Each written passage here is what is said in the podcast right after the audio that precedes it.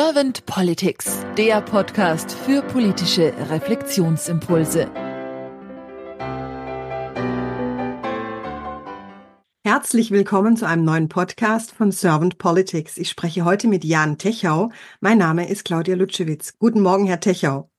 Guten Morgen aus Berlin. Bevor wir gleich starten, Herr Techau, würde ich Sie ganz gern erstmal vorstellen, damit sich die Hörer und Hörerinnen ein Bild zu Ihnen machen können. Sie sind Politikwissenschaftler, Autor und Kommentator zur Außensicherheits- und Verteidigungspolitik.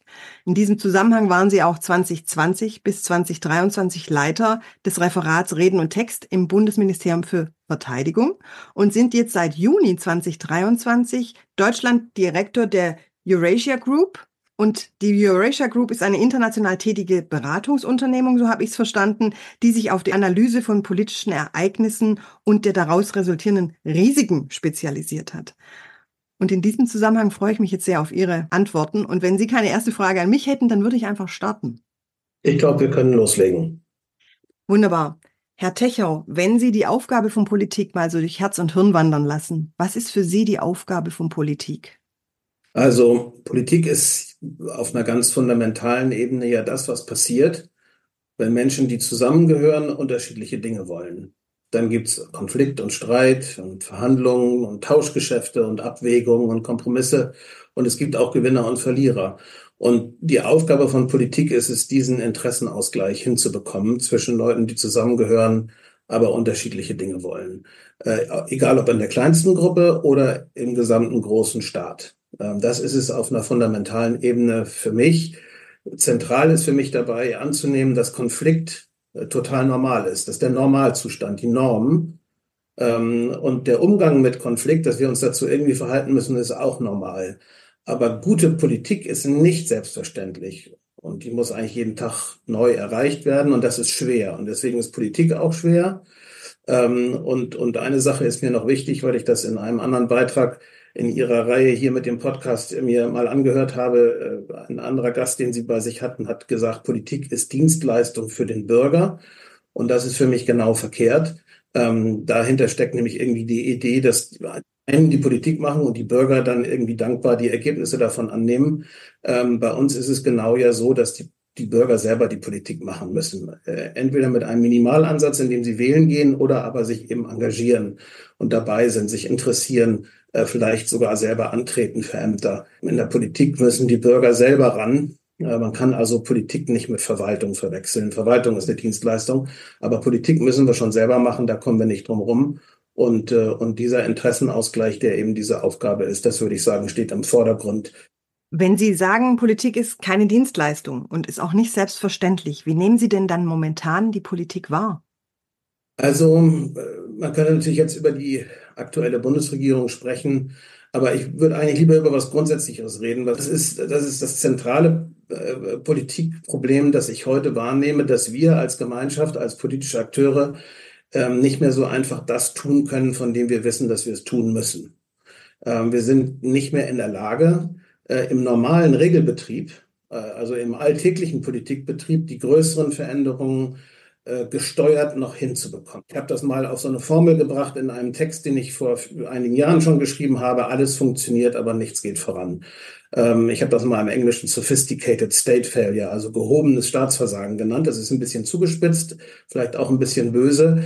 Ähm, aber man merkt, finde ich, sehr deutlich schon seit vielen Jahren, dass größere Veränderungen eigentlich nur noch unter maximalem Druck stattfinden kann. Wenn schon die Mütze brennt, wenn der Druck von außen schon so groß wird, ob das in der Pandemie der Fall war zum Beispiel oder jetzt nach dem Ausbruch des Krieges in der Ukraine. Im normalen Regelbetrieb kriegen wir die großen Dinge nicht mehr gewuppt. Wir kriegen die Rente nicht reformiert und auch das Gesundheitssystem nicht. Und wir schaffen schon ganz lange keine ernsthafte Steuerreform. Wir wissen, dass unsere Schulen nicht gut funktionieren, aber es wird immer eher schlechter als besser. Auch unsere Infrastruktur bröselt, ob das nun die Bahn ist oder auch die Straßen. Man kommt nicht irgendwie nicht hinterher. Die Digitalisierung, von der wir ja schon so lange reden, kommt auch nicht so richtig vom Fleck. Wir werden da international eigentlich abgehängt.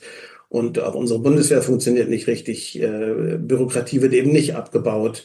Ähm, und selbst einfachere Verwaltungsgänge hören wir ja oft funktionieren nicht richtig. Also wir haben eigentlich ein funktionierendes System. Unsere Institutionen versagen ja nicht im, im klassischen Sinne von Staatsversagen. Und trotzdem geht nicht so richtig voran. Und so nehme ich die Politik eigentlich im Moment wahr. Da gibt es eine große Hilflosigkeit und da gibt es auch einen großen Unmut auf Seiten derjenigen, die das eigentlich besser haben wollen. Und so entsteht auch diese Malaise, dieses Gefühl von Lähmung und von nicht vorankommen, dass wir irgendwie im Moment allenthalben so äh, spüren können. Und das ist ein größeres Problem als das, was wir jetzt sozusagen im täglichen in der Tagespolitik wahrnehmen. Darüber könnte man sich auch endlos erregen. Aber das größere Problem scheint mir dieses, dieses alles funktioniert, aber nichts geht voran zu sein. Mhm, mh. Was sind dann konkret Ihre Wünsche oder Gedanken für die Politik der Zukunft? Also man könnte sich natürlich jetzt aus dem Menü unheimlich viel raussuchen. Ähm, und ich habe darüber auch nachgedacht, bevor wir unser Gespräch hier führen. Ähm, ich würde mir äh, aus den vielen Dingen, die da auf dem Tisch liegen, mal jetzt für heute raussuchen, dass wir unser Geld, unser Steuergeld ähm, weniger konsumtiv ausgeben in der Zukunft und viel mehr investiv. Das heißt, dass wir äh, Geld für Dinge ausgeben, die am Ende wieder auch äh, mehr Wert produzieren, mehr Reichtum produzieren, mehr Wohlstand produzieren und nicht einfach verbraucht konsumiert werden. Das heißt natürlich weniger Geld für Transfers und Subventionen. Das heißt auch, dass Leute weniger von dem bekommen, was sie vielleicht gewohnt sind. Aber es heißt, dass wir viel, viel stärker auf die mittel- und langfristigen Folgen unserer Ausgaben gucken, also auf das, was es mittel- und langfristig abwirft, was zukünftige Generationen davon haben also Investitionen in, vor allen Dingen in Bildung, in Forschung, in Infrastruktur, in 5G und 6G, in die Energien der Zukunft, neue Technologien ähm, und auch in der Sicherheitspolitik. Das ist ja mein äh, eigentliches Feld, das sich stärker als Instrument der Daseinsvorsorge äh, betrachtet. Das sind für mich eigentlich Staatsinvestitionen, die wir viel stärker führen sollten, statt vor allen Dingen auf konsumtive Mehrausgaben zu setzen. Das wäre vielleicht der mal zentrale Wunsch, jedenfalls für heute. Mhm, mh. Gehen wir mal davon aus, die Investitionen würden mehr gepusht werden und es würde mehr in diese Richtung gearbeitet werden und auch gedacht werden von der Politik aus. Wie würde sich dann für Sie die Politik der Zukunft anfühlen? Also wenn ich die ähm, Politik der Zukunft mir ansehe, dann ähm, denke ich vor allen Dingen an die Herausforderungen, also an das, was von, von relativ absehbar und relativ sicher auf uns zukommen wird. Und da habe ich äh, mal versucht, dieses Gefühl auf einen Nenner zu bringen, wie ich eigentlich die Zukunft äh, der Politik oder die Politik der Zukunft annehme. Und da kommt mir das Wort existenziell in den Sinn. Denn da kommt ja was Großes auf uns zu, das uns extrem herausfordern wird, und zwar außen wie innen in unserer Gesellschaft. Unsere Haushaltslage, ich habe da eben schon ein bisschen drüber gesprochen, ist ja nicht durchhaltbar, so wie wir im Moment wirtschaften. Ähm, und wenn wir das verändern wollen, wenn wir viel, viel mehr Geld für das ausgeben müssen, was äh, uns existenziell bedroht oder langfristig uns Mehrwert bringt, dann wird es Verteilungskämpfe geben. Ähm, wir werden ganz, ganz anders unsere Haushalte aufstellen müssen in der Zukunft, als wir das im Moment tun. Und das wird unwahrscheinlich wehtun. Das wird Konflikte geben, ähm, das wird Politikerkarrieren beenden, ähm, das wird Proteste erzeugen. Also da kommt was Existenzielles auf uns zu, was wir als Gesellschaft aushalten müssen, weil es eben auf Dauer so nicht weitergeht. Und im Äußeren ähm, ist dieses Existenz äh, existenzielle Gefühl ja vielleicht sogar im Moment noch augenfälliger für viele Menschen. Äh, wir haben äh, eine Kriegssituation in Europa, die Sicherheitsarchitektur, an die wir uns gewöhnt haben, äh, ist in Gefahr, die bröckelt schon. Ähm, was in China passiert, in den USA, in der Ukraine, das wird alles bei uns ankommen, äh, indirekt oder direkt.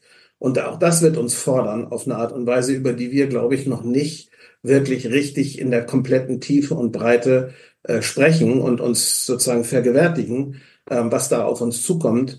Ähm, auch das wird existenziell sein und wird sich so anfühlen und wird äh, ebenfalls Konflikte bei uns zu Hause auslösen, die wir aushalten müssen. Das ist alles schaffbar. Äh, es ist also nicht so, dass ich hier sozusagen vom Weltuntergang spreche. Wir können das alles schaffen. Politik kann das hinkriegen.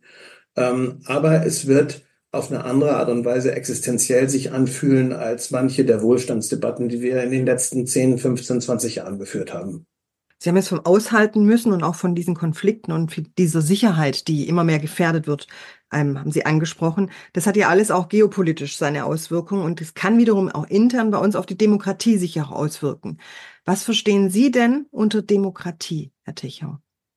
Also in einem ganz fundamentalen Sinne wieder äh, ist Demokratie ja der äh, im Grunde immer noch mehr oder weniger unerhörte Vorgang, dass Leute sich selbst regieren, dass Leute selbst mitbestimmen, wie ihre Regierung aussehen soll, dass, dass, dass wir äh, daran teilhaben an der Frage, wer Macht bekommt und auch an der Frage, wem sie wieder entzogen wird. Und, und, und dass man eben selbst dafür verantwortlich ist, wie das Gemeinwesen sich entwickelt. Das ist äh, für mich Demokratie. Das ist oft in Deutschland äh, so ein bisschen verschütt gegangen, weil es hier schon noch so ein bisschen auch dieses Obrigkeitsstaatliche gibt.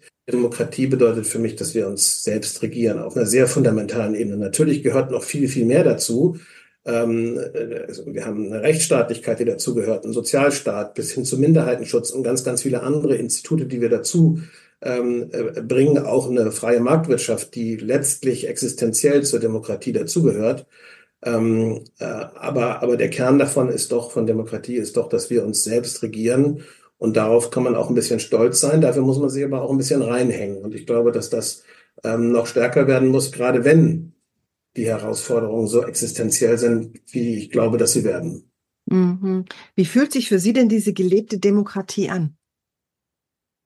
Tja, also ähm, wie fühlt sich Demokratie an? Das ist natürlich jetzt alles relativ kopflastig, was ich gesagt habe. Die Gefühlsebene ähm, äh, ist da oft gar nicht so äh, hauptsächlich im Spiel und jeder hat da auch ein bisschen andere emotionale Bedürfnisse. Ähm, für mich würde sich gelebte Demokratie noch besser anfühlen, wenn äh, man in, wenn man wenn man in der Politik viel viel stärker an die Zukunft denken würde und weniger an das aktuelle Hier und Jetzt und den kurzfristigen Nutzen. Ähm, ich habe äh, bei vielen vielen Debatten ähm, das ungute Gefühl, dass äh, wir darüber reden, im Grunde kurzfristig irgendwo einen Mangel abzustellen, schnell irgendwie einen Korken drauf oder ein Pflaster, die längerfristigen Fragen wenig Zeit ist. Das hat auch was damit zu tun, dass wir natürlich in vier Jahresrhythmen denken in der Bundespolitik, ähm, dass für alle Dinge viel zu wenig Zeit sind äh, und dass man oft für langfristige Politik auch vom Wähler nicht belohnt wird. Auch der Wähler will oft eher ein schnelles, kurzfristiges Rezept. Und das scheint mir ähm, ein Problem zu sein. Das löst bei mir immer ungute Gefühle aus. Und es würde sich viel besser anfühlen, wenn wir äh, auf so eine Längerfristigkeit äh, kämen. Ich weiß, dass das nicht in der Natur des Politikbetriebes liegt, so wie er jetzt ist. Ähm, aber das wäre ein ungemeiner Zugewinn an Wohlfühlen äh, stärker irgendwie hinkriegen könnten. Mhm. Ich bringe im Podcast gern die Kanzlerfrage. So kriegen auch Sie sie jetzt heute, Herr Techau. Stellen Sie sich mal vor, Sie wären jetzt Bundeskanzler geworden und Sie hätten ein Team an Ihrer Seite, das wie Sie schwingt. Also dem sehr, sehr wichtig ist, dass man gewisse Dinge auch aushält, dass man Konflikte auch lebt, dass man klar und transparent in den Austausch miteinander geht und vor allem, dass man sich auch Zeit nimmt für das Denken, für das Entscheiden, für das Handeln. Was wären denn auf jeden Fall so ein oder zwei Ihrer Fokusthemen, die Sie gerne mit Ihrem Team anstoßen wollen würden? Ja, also wenn man sich in dieses äh, Rollenspiel hineinversetzt, dann fängt einem ja der Kopf an zu schwirren und dann merkt man auch erst, wie unheimlich kompliziert es tatsächlich wäre zu regieren. Jeder, der das mal so ein bisschen betrachtet, der, dem wird ja Angst und Bange, was da geleistet werden muss. Deswegen habe ich auch höchsten Respekt vor denen, die das tun müssen. Ähm, mein erstes Thema ist natürlich sozusagen mein, mein Heimatthema. Äh, und das habe ich schon angesprochen. Ich glaube, wir müssen viel, viel ernsthafter und viel, viel seriöser und realitätsbezogener über Außen- und Sicherheitspolitik sprechen, über die Bedrohung, über unsere eigene Schwäche, über das, was da auf uns zukommt und wir zukünftig werden leisten müssen. Ähm, das ist sozusagen selbstverständlich. Das ist, das ist mein Heimatthema. Darauf muss ich immer zu sprechen kommen. Äh, und da spüre ich auch, dass wir äh, immer noch zu wenig tun. Und das spüre ich eben schon so lange, wie ich das auch mache, seit fast 25 Jahren. Ähm, das Zweite aber, was mir auch besonders am Herzen liegt, ähm, ist das Thema Bildung, das ich vorhin schon mal angesprochen habe. Für mich ist es neben den Versäumnissen in der Außen- und Sicherheitspolitik in den letzten 20, 25 Jahren eigentlich der größte, wenn man so will, öffentliche Skandal, äh, der sogar auch noch viel weiter zurückreicht bis in die 70er Jahre, wie zielgerichtet wir unsere Schulen ruiniert haben äh, in diesem Land. Dazu gehört das, was wir den Lehrern in Schulen zumuten. Dazu gehört aber auch, was wir den Schülern mitgeben, wenn sie die Schulen verlassen. Das ist einfach zu wenig, das passt nicht. Ähm, die Zustände an vielen deutschen Schulen sind Hanebüchen. Ich kenne das aus vielen Erzählungen von Leuten, mit denen ich studiert habe, die Lehrer geworden sind. Und egal, ob die im Osten, im Westen, im Norden oder im Süden dieses Landes diese Arbeit machen, äh, von wirklich hanebüchenden Zuständen sprechen. Und das ist eben etwas, was uns direkt unsere Zukunft abschneidet, wenn wir unsere Schulen, unsere Bildung nicht in den Griff bekommen. Kleinere Schulklassen, stärkere Ausrichtung auch auf Leistung wieder, aber eben auch im Gegenzug viele intensivere und sensiblere Förderung Einzelner. Ähm, das ist alles unwahrscheinlich teuer und personalintensiv. Das ist auch der Grund, weswegen es nicht gemacht wird. Aber ich halte es für skandalös, dass wir das nicht tun. Das muss unbedingt gemacht werden. Das ist wirklich eine zentrale Zukunftsfrage. Und das wäre äh, neben der Außen- und Sicherheitspolitik mein zentrales Thema für meine sehr, sehr kurze Kanzlerschaft. Ich danke Ihnen sehr für das Teilen Ihrer Gedanken. Herr Techau, habe ich Ihnen jetzt irgendeine Frage nicht gestellt, die Sie im Zusammenhang mit Politik der Zukunft gerne beantwortet hätten? Ich glaube, Sie haben ganz zentrale Fragen gestellt. Wir könnten jetzt äh, noch über ganz, ganz viele Fragen, die sich aus dem ergeben, natürlich auch noch sprechen. Ähm, das machen wir vielleicht ein anderes Mal, aber ich glaube, für dieses Mal ist das schon genug Stoff, um sich daran zu reiben. Ich danke Ihnen sehr herzlich, auch für Ihre Zeit und sage dann einfach mal bis bald. Herzlichen Dank.